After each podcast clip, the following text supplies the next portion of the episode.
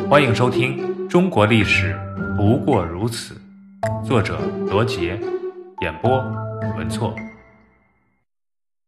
合纵连横抗秦。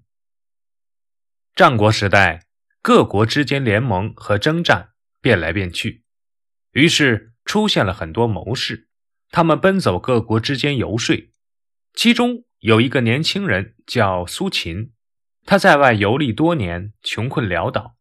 回家后，他的兄弟、弟妹，甚至连他的妻子都讥笑他，说他不安分，只会卖弄口舌，活该沦落到这个狼狈的地步。苏秦很羞愧，把自己关在屋子里，将自己的藏书全部阅读了一遍。苏秦自言自语感叹：“唉。”我读了这么多年的书，却不能用所学谋取富贵，读书还有什么用？但他并没有气馁，而是潜心研究一本叫做《音符》的书，花了整整一年的功夫，悟出了许多揣摩人心理的诀窍。他认为自己发现了诸侯国君所期望的治国之术，于是苏秦决定去求见周显王。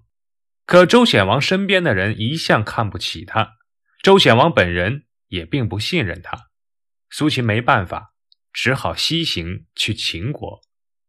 此时秦孝公已经去世，苏秦拜见了秦惠文君。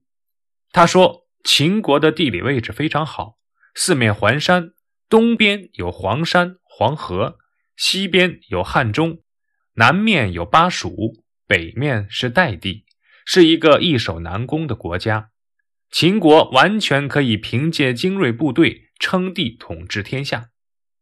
可秦惠文君因为刚刚车裂了商鞅，非常忌讳说客，便婉言谢绝了苏秦。没有得到秦国重用的苏秦，又来到赵国。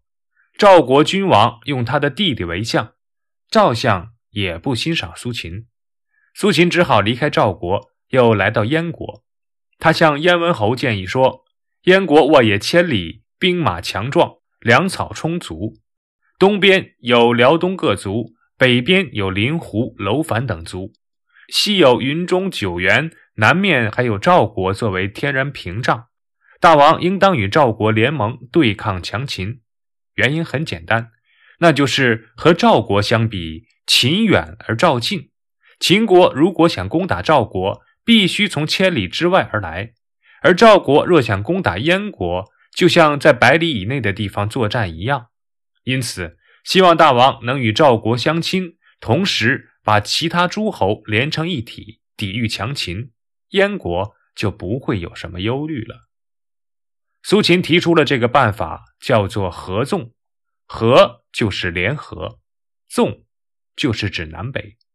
合纵就是六国南北联合，共同对付秦国，也叫合纵弱以抗一强。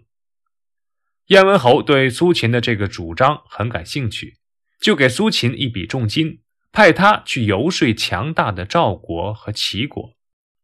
苏秦有了活动经费，第二次来到赵国，他先给赵肃侯分析赵国的形势，说一个国君。最大的任务是使国家太平，而要做到这一点，最重要的是邦交，就是要选准自己的朋友。朋友选不准，人民不得安宁。对于赵国，西面是强秦，东面是强齐，不如使韩、魏、齐、楚、燕、赵结成一体，共同对抗秦国。那么。秦国一定不敢从函谷关出兵侵犯山东六国，这样大王您的霸业就成了。赵肃侯听后觉得苏秦的见解新颖，表示同意。于是赵国也送出财宝、车马给苏秦，请他游说各诸侯国加盟合纵。之后，苏秦先后又到了韩国、魏国、齐国和楚国，游说合纵的好处。各诸侯国的国君都十分欣赏苏秦的合纵策略。不久后，六国组成合纵联盟，约定如果秦国攻打其中一国，其他五国出兵救援；如果其中一国背叛盟约，其他五国则共同讨伐。就这样，苏秦游说六国成功，被六国任命为相，佩戴六国相印，担任纵约长。可是不久，有一个人跳出来破坏合纵策略，这个人就是苏秦的同学张仪。他们都是著名学者鬼谷子的学生，但张仪的学问在苏秦之上。而苏秦挂六国相印的时候，张仪还没有任何的成就。此时，苏秦唯恐秦国攻打赵国，破坏他的合纵之谋。恰巧老同学张仪来求见，苏秦表面冷落张仪，对他冷嘲热讽，不予收留。实际上，苏秦是想激励张仪。可惜这是一个错误的策略。张仪满怀希望而来，没想到碰了一鼻子的灰。他一怒之下投奔秦国去了。在秦国，张仪受到秦惠文君的重用。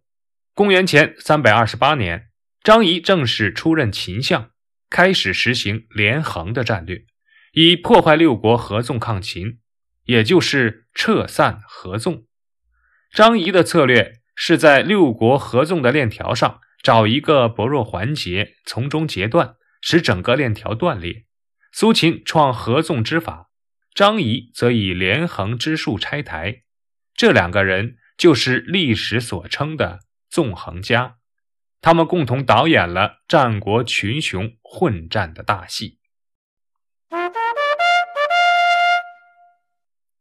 大案十三：商鞅变法。公元前三百五十六年，秦国的商鞅变法大幕拉开。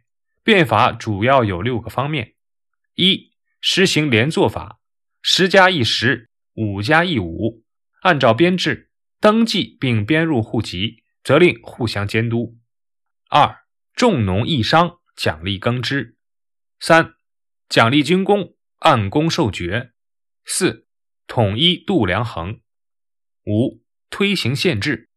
六废井田，开阡陌。